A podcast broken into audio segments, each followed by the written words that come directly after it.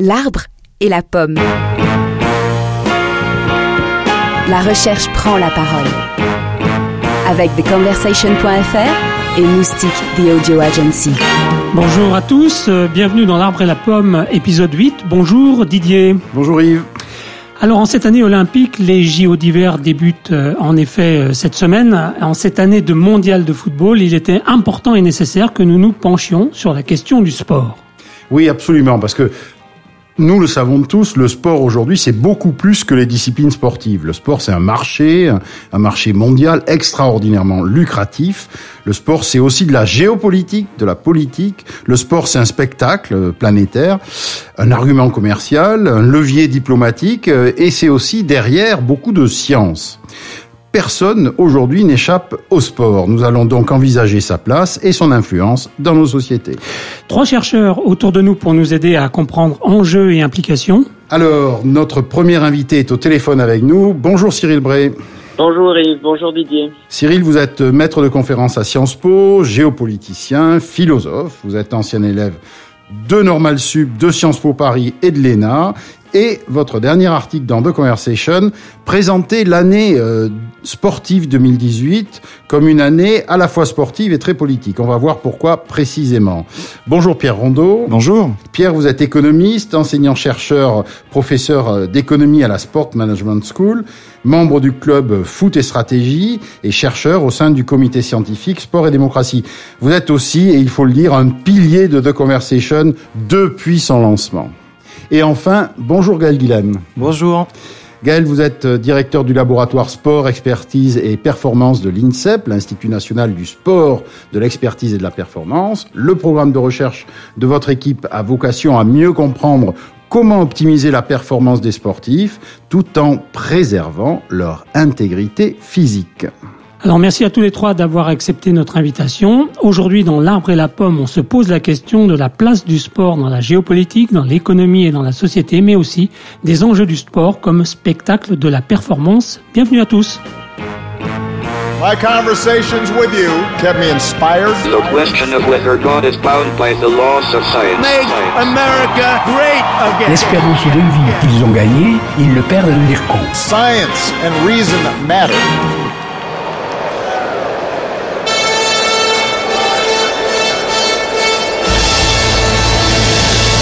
Il ne s'était pas parlé depuis décembre 2015. Les deux Coréens ont repris le dialogue cette nuit. Au cœur des discussions, la participation d'athlètes nord-coréens aux prochains Jeux Olympiques. Tout cela après des provocations réitérées de la Corée du Nord et des tirs de missiles intercontinentaux.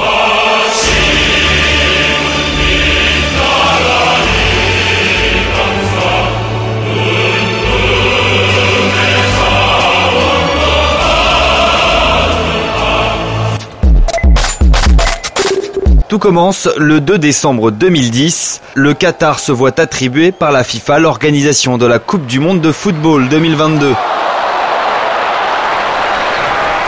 Des soupçons de lobbying grassement payés sont très vite évoqués. Zinedine Zidane est notamment accusé d'avoir touché 15 millions de dollars pour son soutien à la candidature qatari. Ça fait 17 ans que Vladimir Poutine est au pouvoir et commencer ce dernier mandat en accueillant ces fans qui vont venir de toute l'Europe, c'est quelque chose d'extrêmement important pour la Russie. C'est un monstrueux, spectaculaire, gigantesque opération de relations publiques. Donc le pouvoir politique, et notamment Poutine, ne pourra plus tenir le même discours sur les étrangers et sur les Européens grâce à cette Coupe du Monde de football.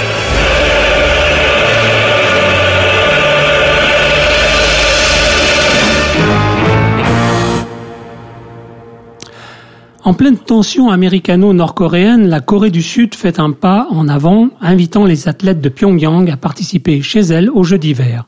Au Qatar, quitte à décrédibiliser les institutions sportives internationales, on use de fonds illimités pour attirer des compétitions sportives majeures dans l'Émirat dans un but évident de communication positive.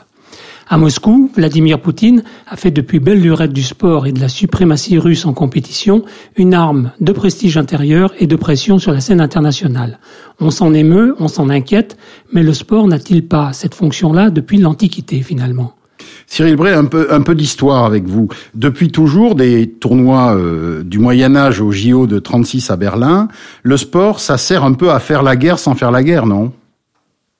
Ah oui, c'est une forme sublimée de, l'affrontement guerrier. C'est d'ailleurs le cas avant même le Moyen Âge dans l'Antiquité, qu'il s'agisse de l'Antiquité archaïque ou de l'Antiquité euh, classique, euh, ne serait-ce que la reviviscence des Jeux olympiques et des autres formes de, de euh, au 8e siècle avant notre ère en, Grèce, ont, ont, servi de caisse de résonance au panhellénisme, mais aussi aux grandes rivalités entre Sparte et Athènes, entre le Péloponnèse et, la Grèce continentale. C'est une forme détournée d'affrontement. Heureusement, euh, moins moins sanglante, mais qui est euh, investie d'un point symbolique, d'un point économique et euh, d'un point politique très important. Et cette année 2018, qu'est-ce qu'elle a en cette dans cette perspective de particulier Oui. Alors, quand j'ai quand j'ai écrit l'article de The Conversation que que vous avez mentionné, j'étais juste juste en vacances et je me suis dit qu'est-ce qui va se passer en 2018 J'adore les compétitions sportives et j'ai vu il y avait une coïncidence extraordinaire entre les points chauds que j'examine euh, en géopolitique euh, pure, euh, l'Asie, l'Asie du Nord, la Corée, la Chine pour les, Jeux olympiques d'hiver qui ont lieu dans quelques jours en Corée, mais aussi donc la, Coupe du monde de, de football, c'est une année olympique, mais c'est aussi une année pour la Coupe du monde de football qui se déroulera à Moscou dans un, dans un pays qui est sous sanction économique, sous sanction politique, mais qui entend jouer un rôle prépondérant dans euh, la crise et dans la résolution de la crise euh, en Syrie. Et puis enfin, un troisième euh, événement que j'ai noté, que nous, francophones, français, nous ne relevons pas quand il a lieu, c'est le, les Jeux du Commonwealth. Cette année, c'est une, une, une année de Jeux du Commonwealth qui auront lieu en avril en Australie. Et là encore, il y a des gens très importants pour le Royaume-Uni en pleine période de Brexit et pour euh, l'Australie qui est en, en, plein programme de, de réarmement et de réinvestissement stratégique de l'espace euh, pacifique euh, et de l'océan Indien. Cette intrusion de, de plus en plus massive des, des, politiques étatiques dans les, dans les calendriers sportifs internationaux, ça change quoi au final dans la géopolitique mondiale? Quel est, quel est le poids du sport dans la géopolitique mondiale? Et notamment si, on si on regarde les décennies précédentes oui. Alors, d'un point de vue, euh, d'un point de vue géopolitique, on a tendance souvent soit à minimiser le poids du sport, hein, ça c'est un vieil héritage du, du mépris euh, pour euh, le sport, ou soit à le surestimer. Hein, ça, n'est pas le sport qui a mis fin à l'apartheid, c'est le, le, CIO qui progressivement a exclu euh, les, les, délégations sud-africaines quand elles étaient fondées sur un régime euh, discriminatoire. Ce ne sont pas les JO qui ont fait la décolonisation, mais c'est des manifestations progressives du sport africain, du sport asiatique, de la fierté nationale retrouvée qui sont manifestées. Le, le poids, euh, le poids du sport dans les relations internationales, c'est essentiellement celui d'un miroir déformant d'un miroir, c'est-à-dire qui reflète bien les rapports de force, le double boycott euh, Moscou-Los euh, Angeles des, des, Jeux Olympiques d'été en 80 et 84 qui marque le dernier épisode de la guerre froide, mais un miroir déformant, c'est-à-dire que on ne peut pas lire euh, de façon naïve, de façon crédule les, les, relations internationales uniquement à travers le, le, prisme du sport, ne serait-ce que en ce qui concerne l'appel à la trêve olympique qui est récurrent depuis 1894, euh, un petit peu plus tard et qui a été très forte durant les années 90. Euh, les Jeux olympiques déforment la réalité, notamment bah, pour en revenir aux Jeux olympiques euh, en Corée. Euh, la semaine prochaine, il y aura des équipes de hockey sur glace communes, il y aura sans doute aussi un défilé commun lors de la cérémonie d'ouverture, mais les tensions entre les deux pays, malgré quelques parts que vous avez mentionnées euh, en commençant, mais la situation est fortement dégradée d'un point de vue stratégique, bien sûr, euh, d'un point de vue euh, et également d'un point de vue économique. Donc, pour moi, c'est avant tout un, miroir déformant, mais c'est pour ça qu'il est éclairant, c'est pour ça qu'il doit retenir l'attention aussi bien des autorités politiques que, des sportifs. Est-ce que est-ce qu'il y a des contacts entre, je dirais, ce qu'on a appellerait la diplomatie sportive et la diplomatie tout court, c'est-à-dire que est-ce qu'il y a des contacts entre le CIO et, et comment comment ça se passe les contacts entre le politique et les CIO Vous avez parfaitement raison. Les contacts sont très étroits, les relations sont très étroites et depuis très longtemps. Ne serait-ce que parce que au moment où Pierre de Coubertin a lancé les Jeux, il était un peu seul prêcher dans le désert. Quelques dizaines d'années après, vu le succès, eh bien les Anglo-Saxons se sont investis dans le dans, la cause.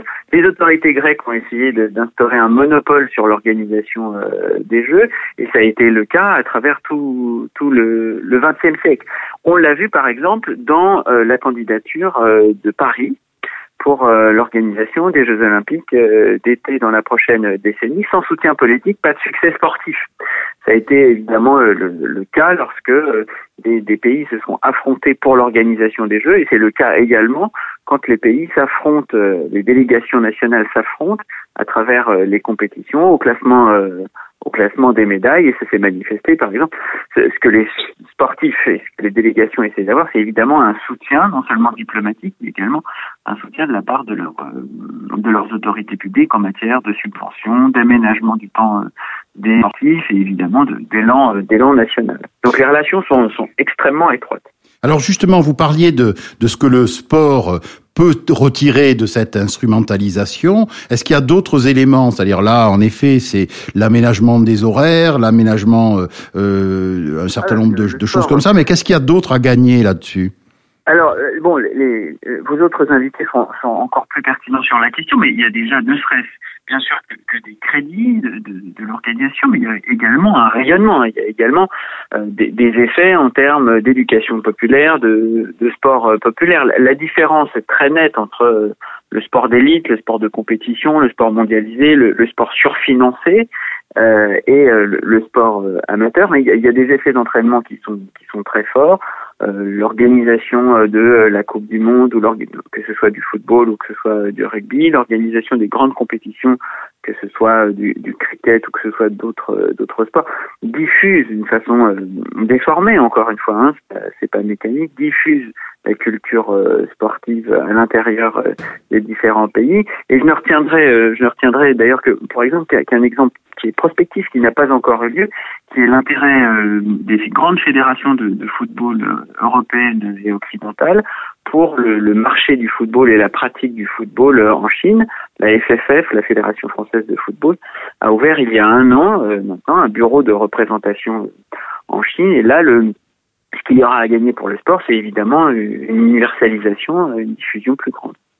Et est-ce que en termes de société, de, de là on retourne dans la politique intérieure. Est-ce qu'il y a euh, quelque chose à gagner euh, en termes de mobilisation citoyenne, je dirais? Est-ce que parce qu'on parle euh, toujours de soit de mobilisation citoyenne spontanée, soit de mobilisation de la société civile par l'État.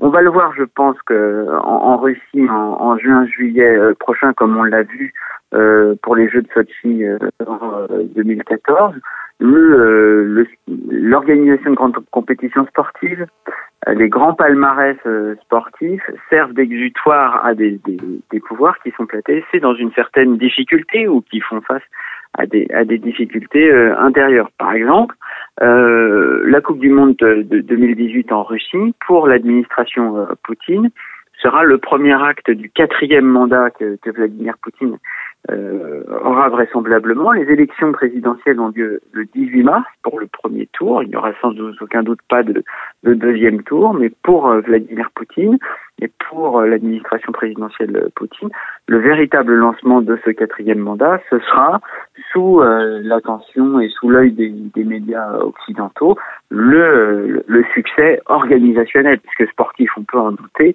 le succès de l'organisation de cette Coupe du Monde. Donc il y a une galvanisation euh, des, nations, une capacité de mobilisation de l'opinion publique qui, encore une fois, n'est pas toujours mécanique. Hein. Certains, certains jeux euh, ont plus d'effets d'entraînement sur euh, la société que d'autres, et ceux de 2008 à Pékin étaient surtout un exercice de communication institutionnelle internationale plutôt que une conversion des masses chinoises à l'athlétisme ou à des sports qui sont très largement considérés encore comme occidentaux. On a parlé de géopolitique, mais plus simplement euh, en France, euh, comment vous voyez cette année euh, sportive? Ça va, vous pensez que ça va mobiliser les, le citoyen français de suivre les performances des, JO d'hiver ou de son équipe de foot en Russie? Ah bah c'est ce que j'espère à titre personnel.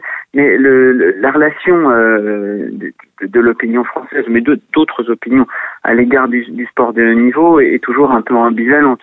Euh, moi, comme fan de sport, je suis toujours euh, fasciné, exalté, passionné. Et en même temps, le, la question du dopage étant perpétuellement au centre des débats, notamment sur les JO d'hiver, la question des, des, sommes qui sont colossales dépensées pour l'organisation de ces jeux fait que l'amateur le, de sport, le, sportif euh, amateur, peut conserver une certaine distance, euh, une certaine distance euh, critique.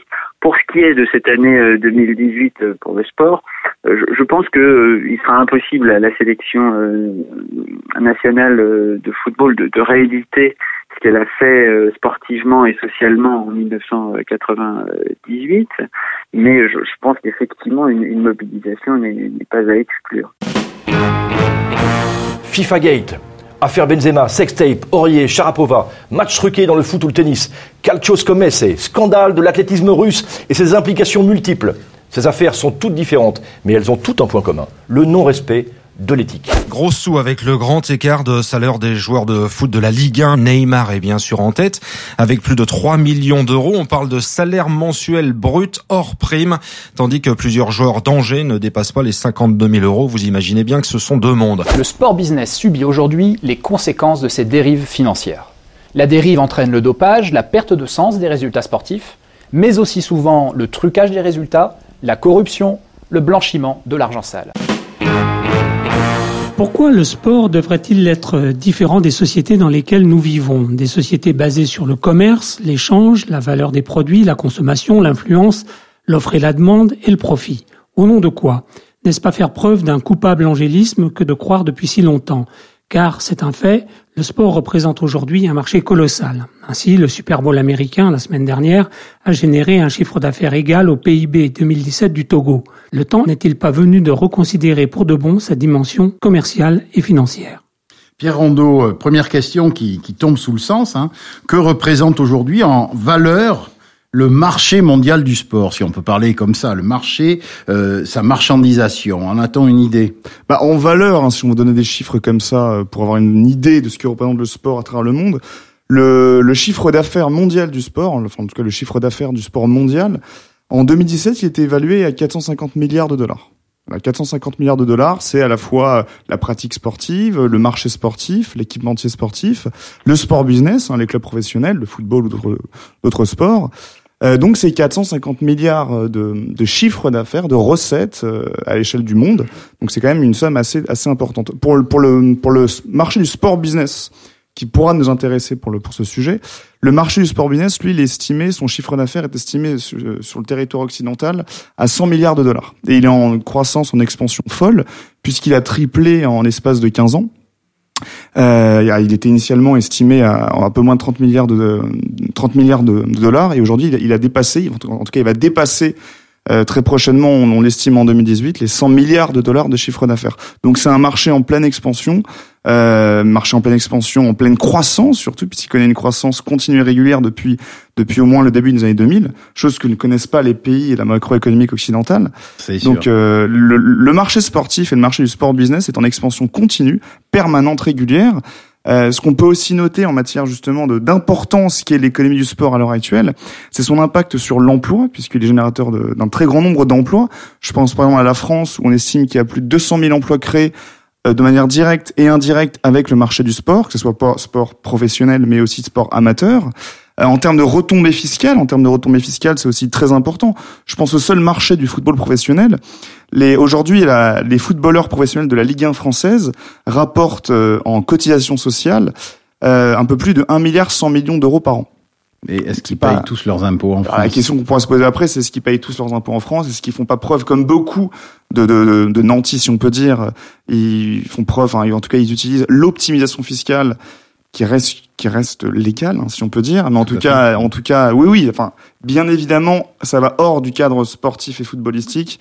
En France, malheureusement, dès qu'on gagne beaucoup d'argent, on a tendance à vouloir diaboliser l'impôt. C'est un autre débat, hein, mais euh, en tout cas, voilà. Concrètement, aujourd'hui, euh, les footballeurs français, je prends cet exemple-là parce que c'est ma spécialité, rapportent en termes de cotisation fiscale euh, plus de 1 milliard d'euros par an. Donc voilà, le marché sportif à la fois national Euh, alors je reprends pour le cas national par exemple, euh, le secteur sportif représente 2% du PIB en France.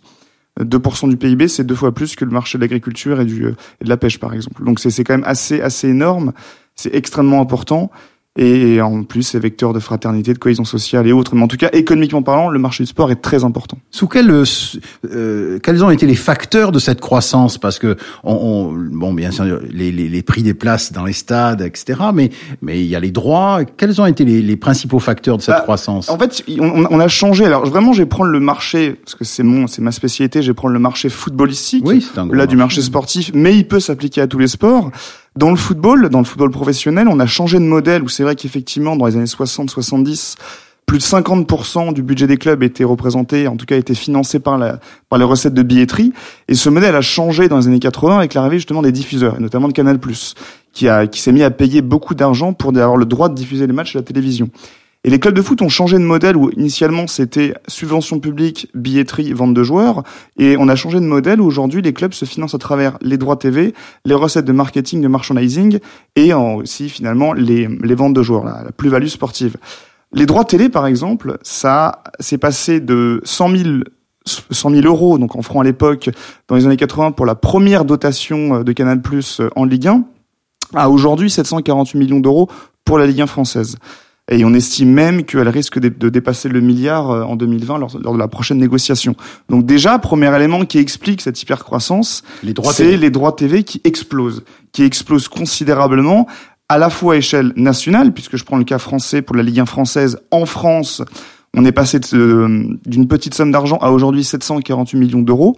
Euh, mais même les droits de TV internationaux, pardon, où il y a le monde, de plus en plus le monde s'intéresse au football, s'intéresse au sport et en particulier de football, et regarde en masse ce spectacle sportif. Donc par exemple, pour le cas de la France, encore une fois, on était à un peu moins de 5 millions d'euros par an pour les droits TV internationaux, à aujourd'hui 30 millions d'euros qui sont ensuite renégociés annuellement et on attend aujourd'hui 60 millions d'euros. Et on est très très loin de ligues comme la première ligue anglaise, anglaise bien entendu, qui les droits qui est TV dans le monde entier. Alors les droits TV nationaux valent aujourd'hui 2 milliards d'euros tous les ans redistribués au club de football et les droits TV internationaux c'est le milliard. Donc on est à 3 milliards de, justement d'euros de droits TV pour l'ensemble des clubs anglais. Là, là, c'est dû justement à la très forte médiatisation et mondialisation du football et notamment du football anglais. Une des particularités, par exemple, qui est intéressante, c'est que les Anglais n'ont jamais voulu développer leur football à l'international. Mais ils avaient une particularité assez intéressante. Historiquement, culturellement, ils avaient l'habitude de jouer à 13h. Le week-end, ils jouaient à 13h. Parce que c'était une habitude chez eux culturelle. Depuis toujours, ils jouaient à 13h. Bah, le fait de jouer à 13h en Angleterre, c'est diffusé à 21h en Asie. Et le fait que ça diffusion à 21h en Asie, le public asiatique regarde, s'intéresse au football et s'intéresse au football anglais, donc paye de l'argent en masse pour regarder ces matchs. Malheureusement, si je peux dire en France, les grandes affiches sont diffusées à 21h, donc diffusées à 4h du matin en Asie, donc c'en est moins prisé, peu prisé. Mais il y a une évolution qui est faite à, à ce niveau-là. Donc l'élément qui vient, donc, c'est cette hyper mondialisation qui explique d'une certaine manière l'hyperinflation des droits TV. Euh, par exemple, un autre chiffre qui n'est pas anodin, en 94, la finale de la Coupe du Monde de football, euh, qui avait lieu aux États-Unis à l'époque, donc entre l'Italie et le Brésil, a été suivie par 100 millions de téléspectateurs. 100 millions, c'est quand même assez assez important. La finale de la Coupe du Monde 2014 à Rio a été suivie en intégralité par 1,7 milliard de personnes sur Terre, et il y a au moins 3,2 milliards de personnes sur Terre qui ont vu 10 minutes. Au moins 3,2 milliards. Donc pour les annonceurs, pour les diffuseurs, c'est autant de consommateurs potentiels. Donc c'est un marché, c'est un public de consommateurs, donc de bénéfices euh, potentiels. Donc on a cette hyper mondialisation du foot qui explique. Alors c'est vraiment c'est un c'est euh, c'est vraiment un effet domino. C'est parce qu'il y a une mondialisation, la mondialisation explique l'inflation des droits TV, et c'est de la même manière cette hyper mondialisation expliquée par, par les droits TV provoque aussi l'arrivée des investisseurs étrangers. Et ces investisseurs étrangers, on pense notamment aux Qataris, au PSG, euh, on pense aussi aux Émiratis à City ou aux Chinois au Milan AC. Ces investisseurs étrangers, à la fois attirés par la manne économique liée au droit TV, mais aussi par la manne médiatique liée à la mondialisation du football, arrivent en masse dans le football, arrivent en masse dans le sport. On, le disait tout à l'heure avec euh, le soft power euh, qatari qui va injecter beaucoup d'argent, qui va investir abondamment dans tous les sports et pas uniquement le football. Euh, pour avoir justement une image de marque et pour redorer son image de marque, l'arrivée de ces investisseurs étrangers bah, amène énormément d'argent, apporte énormément d'argent dans le sport, et résultat, la croissance est continue. Alors c'est intéressant quand on vous écoute, on vous écoute, on, a, on parle de clubs, on parle de, de, de médias, etc. Et- Mais il y a quand même des organisations, des institutions sportives. Quel est leur rôle Bah aujourd'hui? Elles, elles, elles font juste quelques règles et elles, elles, elles regardent les trains Ah, passer? Là, si je puis dire, alors justement, c'est intéressant parce que on va, on, on peut euh, échelonner ou en tout cas diviser en plusieurs étapes. Euh, pour moi, l'acte fondateur du football, en tout cas du sport, mais vraiment du football européen tel qu'on le connaît aujourd'hui, l'acte fondateur du, de la libéralisation du football européen, c'est en 95 avec l'arrêt Bosman. C'est un arrêt rendu non pas par les, euh, par l'UFA, par l'instance fédérale européenne de football, mais par la Cour européenne de justice, Justice, oui. qui a acté de fait la libéralisation du football européen. C'est-à-dire qu'aujourd'hui, mis à part avec le fair play financier, aujourd'hui, il y a une totale libre circulation des capitaux, des joueurs, des, joueurs, actifs, des agents sur le marché européen. C'est une totale libéralisation. Donc, alors, regarde, on peut pas dire, est-ce que euh, les instances régulent, gèrent, surveillent, euh, légifèrent sur le marché sportif et footballistique? Elles le font sous l'aune de l'idéologie libérale, c'est-à-dire qu'elles le font en disant nous misons sur euh, la libre la libre régulation du marché, le laisser faire du marché. Allez-y, faites ce que vous voulez, et le meilleur des mondes apparaîtra sous l'aune de cette idéologie libérale. Donc on avait donc dès 95 avec l'arrêt Bosman cette libéralisation du football. Et justement, je reprends ce que vous disiez tout à l'heure avec euh, euh, avec Cyril Bray, c'est que euh, il y a une intervention du politique et des politiciens pour essayer de d'imposer une forme de régulation dans ce football ultra libéralisé. Ce qui s'est passé le premier acte, c'est en 2008 avec la crise des subprimes. On a eu la crise des subprimes qui arrive en 2008, d'abord euh, auprès des banques américaines, et cette crise s'est propagée à l'Europe. Et euh, l'Union européenne s'est euh, s'est inquiétée que cette crise explose dans d'autres strates économiques et provoque un dérèglement systémique et que beaucoup de marchés soient, soient, soient soufflés, notamment le marché footballistique et le marché sportif.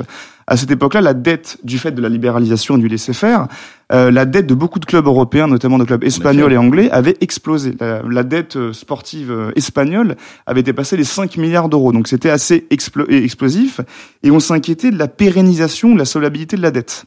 Donc c'est la Commission européenne et l'Union européenne qui a exigé, en tout cas qui a demandé à l'UEFA, donc c'est directement l'intervention du politique, qui a demandé à l'UEFA de trouver une solution pour réduire cette dette ou en tout cas la pérenniser, la solvabiliser, la- l'assurer finalement.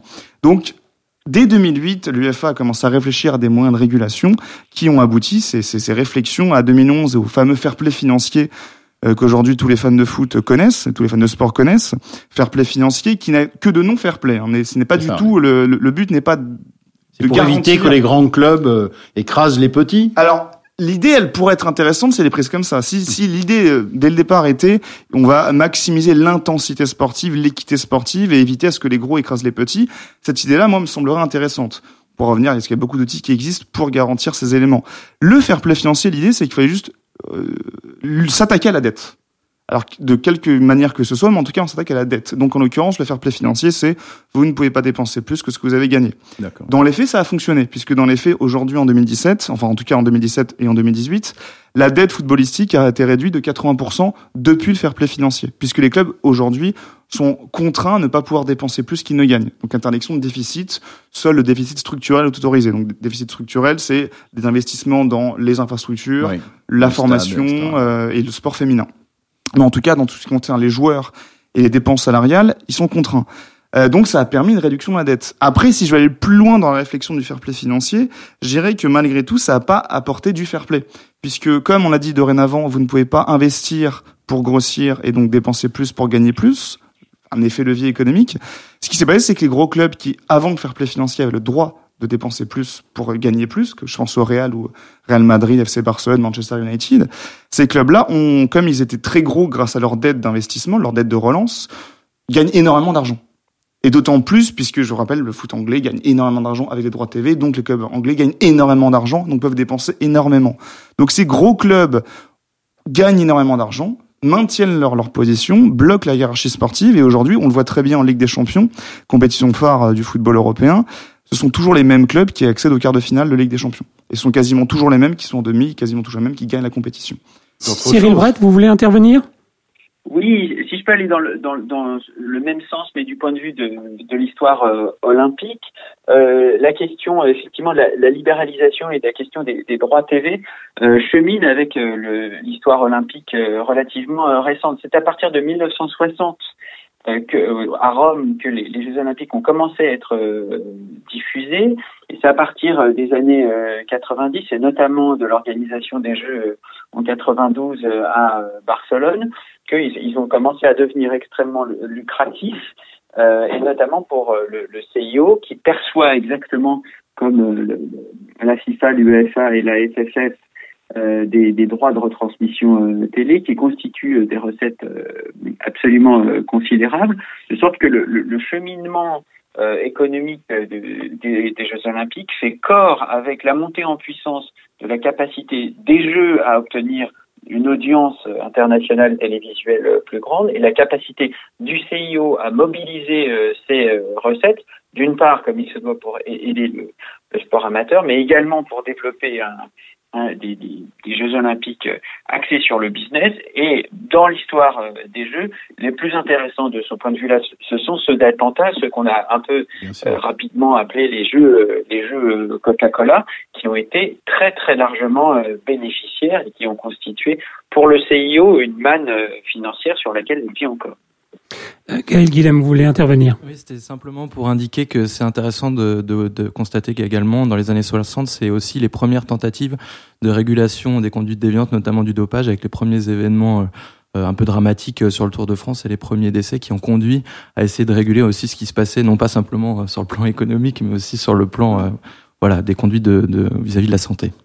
On a parlé des JO, mais euh, Pierre Rondeau, euh, ce qui va se passer à, Moscou, c'est un énorme enjeu euh, économique aussi La Coupe du Monde, en tout cas, que ce soit Coupe du Monde de football, Jeux Olympiques, été comme hiver, ce sont les plus grandes compétitions sportives internationales qui drainent des centaines de milliards, enfin centaines de milliards, centaines de millions et des milliards de téléspectateurs qui seront vus à travers le monde, qui seront hyper médiatisés. qui vont rapporter justement, comme comme l'a dit votre invité, énormément d'argent. Donc oui, bien évidemment, sont essentiels à la fois tant d'un point de vue sportif, que diplomatique que politique. C'est d'ailleurs pour ça que la Russie a réussi à obtenir cette Coupe du Monde et cette organisation euh, de la Coupe du Monde et que le Qatar aussi en 2022 organisera euh, normalement organisera la, la prochaine Coupe du Monde de football en 2022. C'est encore pas sûr? Bah, enfin, à mon sens, ça sera, ça, sera le cas, mais il y a beaucoup de problèmes qui se posent aujourd'hui. Premier élément sportif, c'est que euh, ça devait être joué en été, mais l'été au Qatar, il fait 45 degrés, donc ils vont passer en hiver. Sauf qu'en hiver, les championnats européens jouent et ne s'arrêtent pas. Donc eux-mêmes font un peu la, grimace en disant on veut pas s'arrêter pour laisser partir nos joueurs jouer une compétition avec risque de blessure et de fatigue, et de fatigue physique et musculaire. Donc il y a encore des tractations et je vais et je ne parle pas des soupçons de corruption soupçons, à mon sens, qui, euh, qui dépassent le, la limite de, du soupçon, hein, qui sont même avérés, de corruption pour l'attribution de la Coupe du Monde au Qatar. Donc à l'heure actuelle, ça, ça, sera fait mais il peut très bien avoir un retournement de situation. C'est en 2022, donc c'est dans longtemps. Mais en tout cas, voilà, c'est vrai que Qatar, Russie, euh, peut-être la Chine en 2026, euh, c'est voilà, c'est des, des on, on, sent que le sport, Jeux Olympiques, football sont des leviers diplomatiques, des, des, des, leviers politiques qui dépassent même le cadre sportif. Euh, Aujourd'hui, euh, c'est vraiment c'est même plus intéressant d'organiser une compétition que de la gagner aujourd'hui. On parle aujourd'hui, on parle de la Russie pour la Coupe du Monde de football, on parle de la Corée, en plus avec les ce qui se passe diplomatiquement entre la Corée du Nord et la Corée du Sud pour les Jeux Olympiques d'hiver.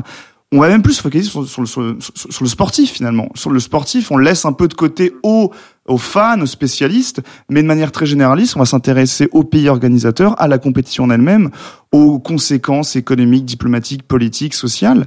Et le sport est finalement le sport en tant que jeu, en tant que compétition, en tant que en tant que conflit sur un terrain, un terrain sportif. À mon sens, est laissé au, second plan. Et on va uniquement débattre des enjeux sportifs dans des émissions spécialisées dans le sport. Se, se pose un peu la, la, la question de on va dire, de la légitimité aujourd'hui des institutions sportives. Je pense à la FIFA, je pense au CIO, entachées de suspicions de corruption, de corruption même avérée, euh, euh d'achat de membres, etc.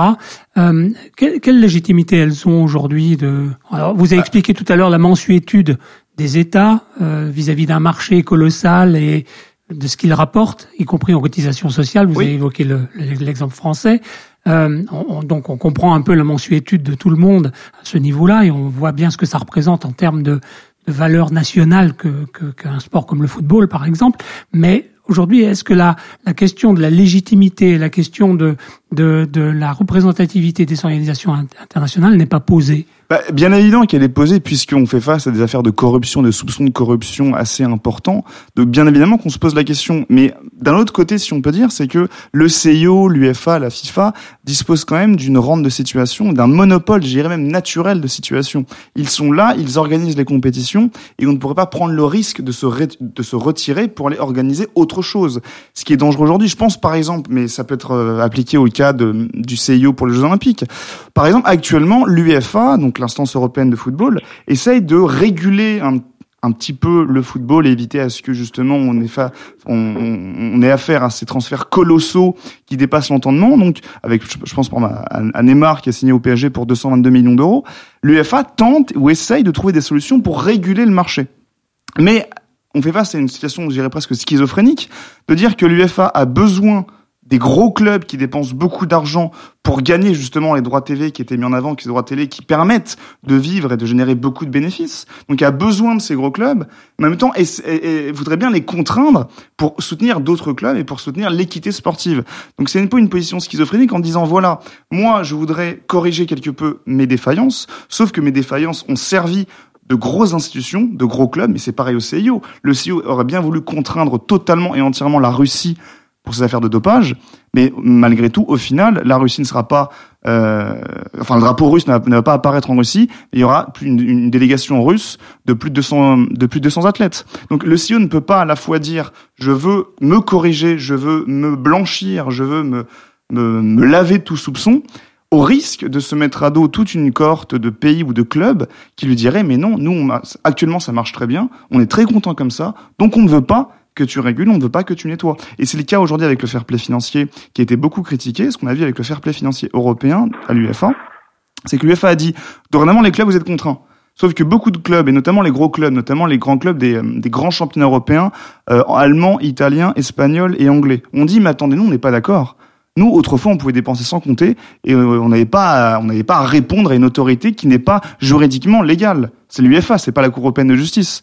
Donc l'UEFA a dit, ok, soit, vous êtes contraint, mais en échange, je vous octroie de fait quatre places automatiques, quatre places de, de qualification Ligue des Champions. Naturellement, vous aurez droit à quatre places de fait. Je vous les donne.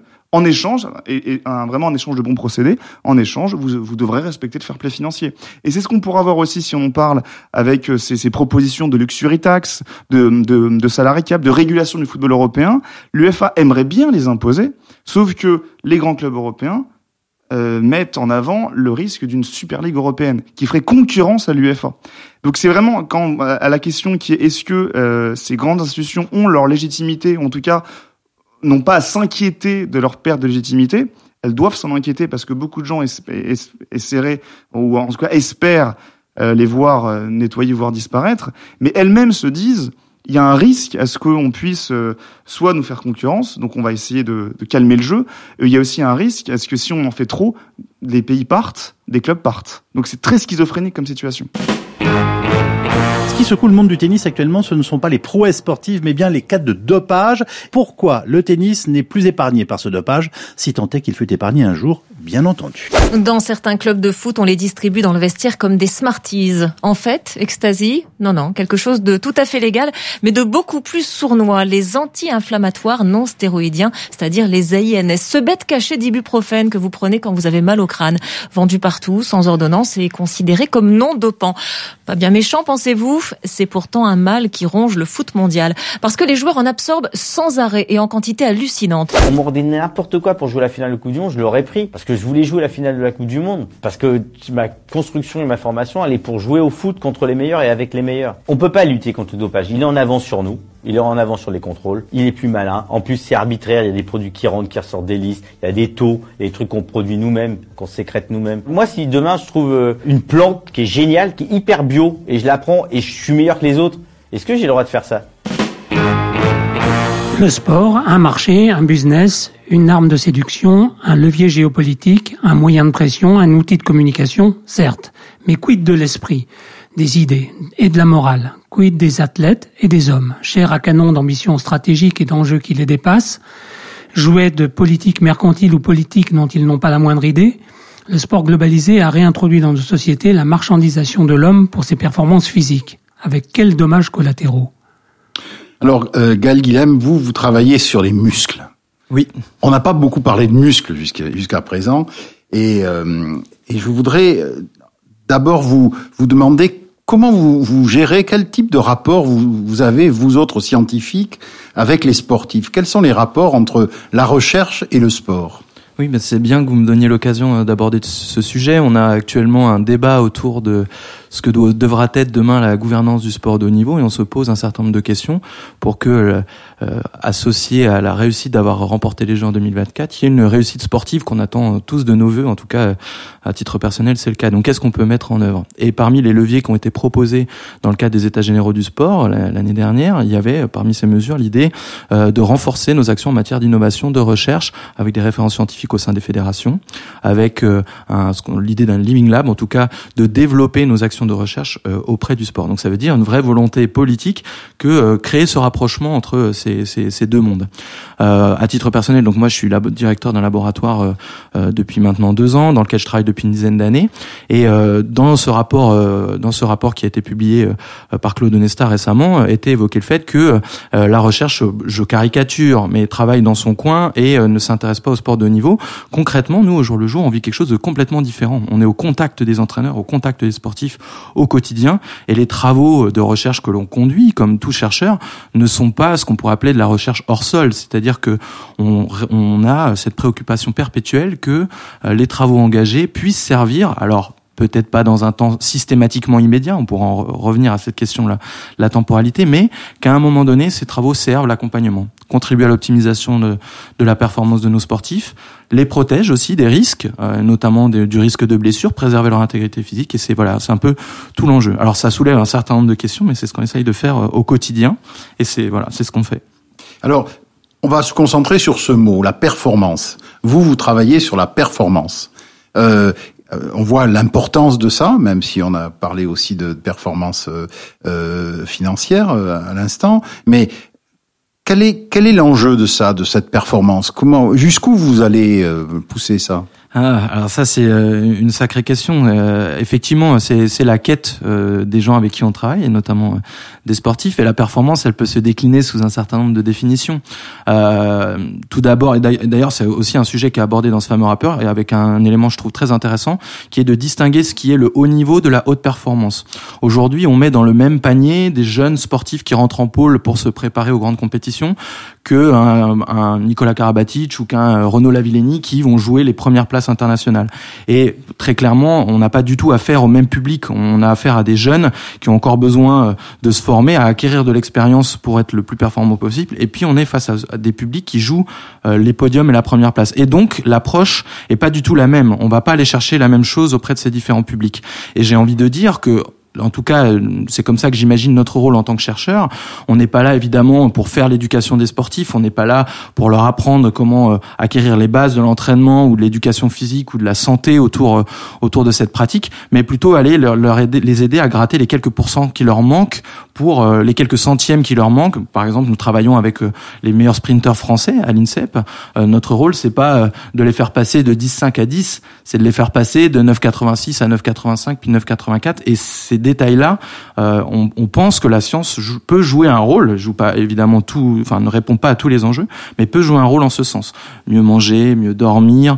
Euh, pourquoi j'utilise telle méthode d'entraînement aujourd'hui et pourquoi telle méthode demain Comment je vais récupérer euh, Comment je construis mon projet on, oublie de le dire. On a parlé beaucoup d'enjeux économiques autour de la performance, mais nous, ce qu'on côtoie au quotidien, c'est des hommes et des femmes qui ont besoin de se former, et d'assurer leur avenir, et pas simplement de briller le jour des Jeux. on oublie souvent ce qui va, ce qui va se passer après pour ces gens-là. Euh, nous, on est aussi là pour les accompagner et, les aider à se structurer. Euh, on peut penser qu'un sportif est complètement dépossédé de, de, tout ce qui peut se passer autour de lui. On voit tous ces enjeux économiques euh, qui peuvent parfois les dépasser. Moi, c'est pas du tout ce que je constate. C'est des gens qui s'approprient leur projet sportif, qui s'approprient leur projet de formation, qui, qui, cherchent à comprendre pourquoi on leur propose ces, ces nouvelles technologies, ces nouvelles méthodes d'entraînement. Et, et, et, on joue notre rôle à ces deux niveaux. Les accompagner pour devenir des, des hommes et des femmes qui demain travailleront peut-être dans, dans des secteurs très très différents du sport, et puis espérer, parce que nous, c'est tout ce qu'on peut faire, on n'est pas à leur place, espérer que ce qu'on leur apporte, ça leur permette d'être le plus performant possible le jour de, de, la compétition. Alors, le plus performant, ça veut dire optimiser les performances pour une personne donnée ou maximiser les performances pour faire du spectacle?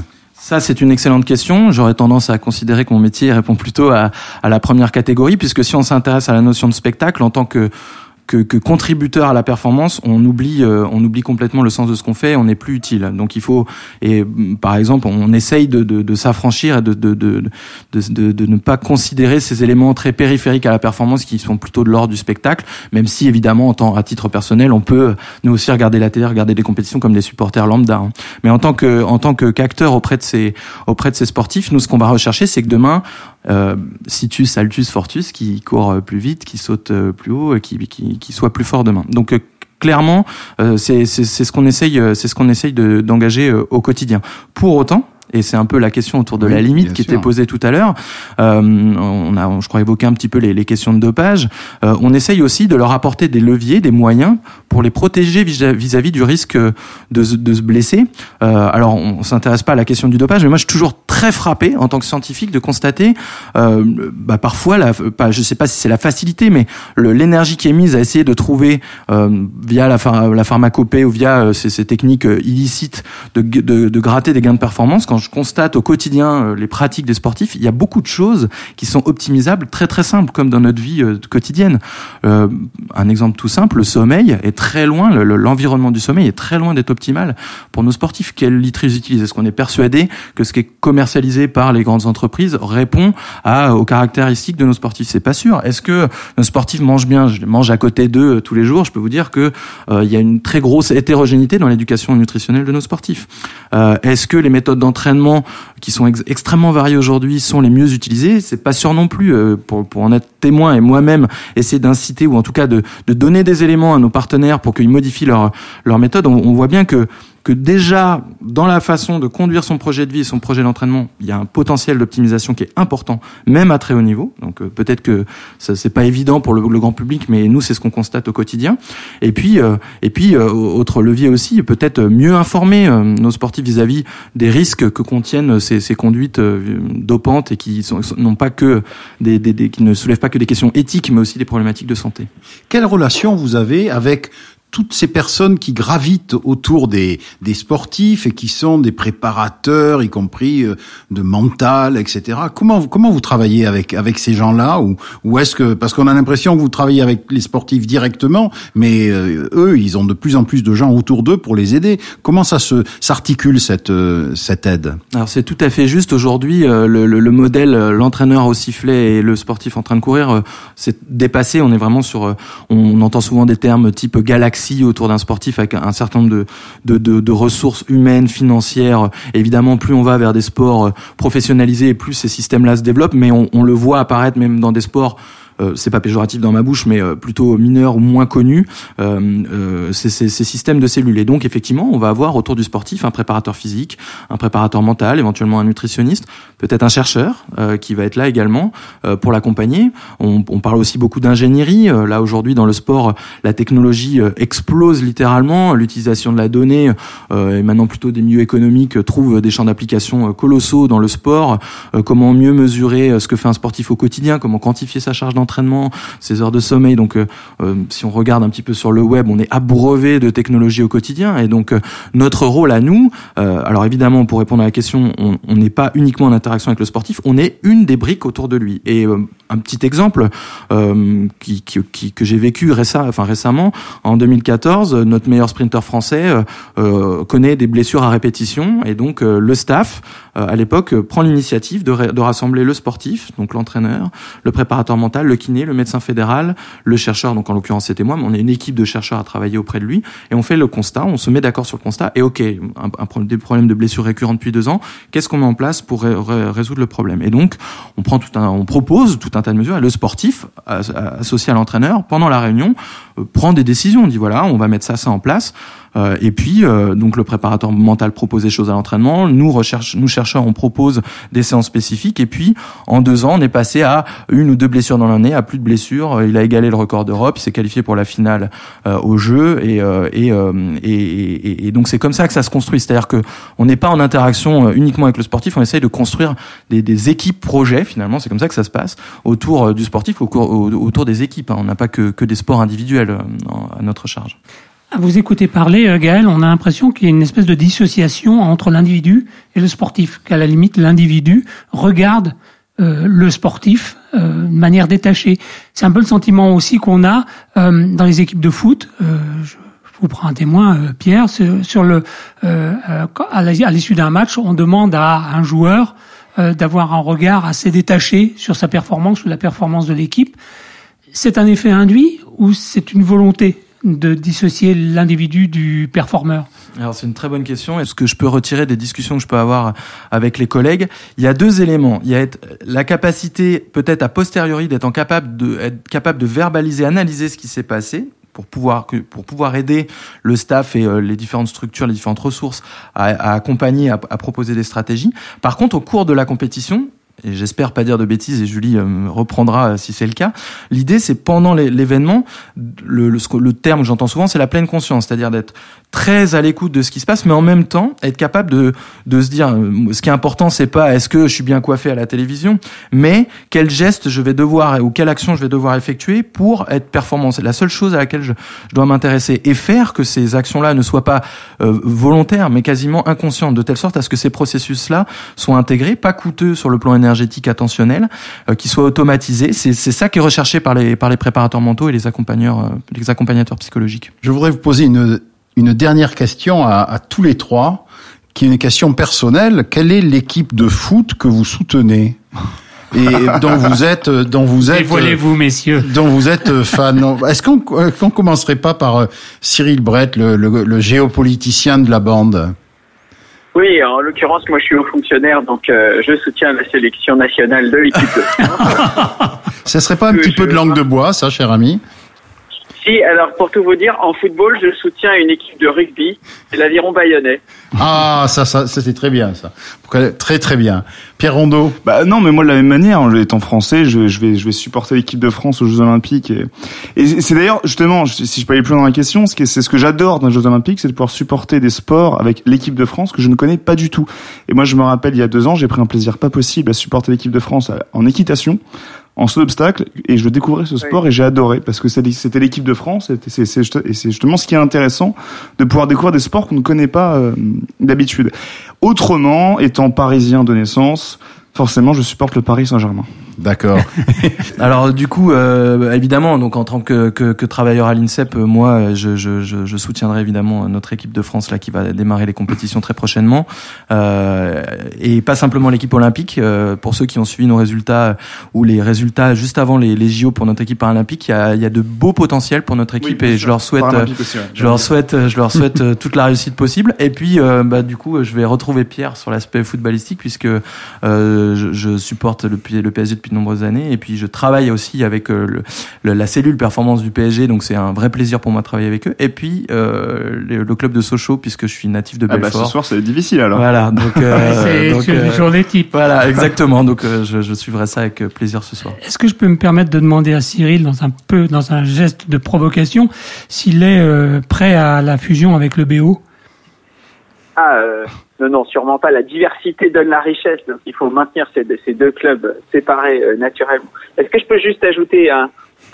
élément euh, philosophique qui, qui m'a frappé en, écoutant, en écoutant Guy Ce qui est extraordinaire, ce qui se joue dans, le sport, mais aussi bien dans le sport de haut niveau, de très très haut niveau, que dans le sport du dimanche, c'est vraiment la constitution du sujet, la réunification entre l'esprit et la matière, entre le corps euh, et l'âme, également la, la, la figure assez extraordinaire du sportif de très haut niveau, qui, il faut bien le dire, a pris avec euh, la star de, de, cinéma et la star de, la chanson le, le rôle autrefois euh, dévolu euh, aux dieux. Et donc, le- bien souvent, euh, de même que nous nous définissons par les clubs que nous soutenons, par les sportifs auxquels nous nous identifions ou, les sportifs que, que nous, nous détestons, il y a toute une, une construction de, de l'identité personnelle, de l'identité corporelle, de l'identité nationale de l'identité collective qui se joue dans ces compétitions extraordinaires et mondialisées et dans celles que nous disputerons dimanche prochain. Voilà, on a tenté de refaire le match, si j'ose dire aujourd'hui. L'arbre et la pomme, c'est terminé. Merci à tous nos invités. Merci Didier. Prochain rendez-vous. euh, Je, je précise que vous êtes quand même euh, Girondin de Bordeaux, plutôt vous. Hein Nous, moi, je suis plutôt Girondin de Bordeaux, mais je suis plutôt euh, rugby, donc euh, je suis plutôt euh, le- Bègle Bordeaux. Bordeaux. oui. Ah oui, bon, bah, moi je suis plutôt Olympique Lyonnais si vous voulez tout savoir. Voilà, prochain rendez-vous euh, début mars. Merci à vous, Cyril Brett, et à l'Institut d'études Merci politiques de Paris. Euh, merci à, vous, Pierre Rondeau, et à la Sport Management School. Merci enfin à vous, euh, Gaël Guilhem. Euh, Vous êtes directeur à l'INSEP, Institut national du sport, de l'expertise et de la performance. Merci aux équipes de TheConversation.fr et à celles de Moustique Audio Agency. Cette émission a été préparée et présentée par Didier Pourquerie et Yves Bongarçon. Elle a été enregistrée par Thierry Imberti et est réalisée par Joseph Carabolona.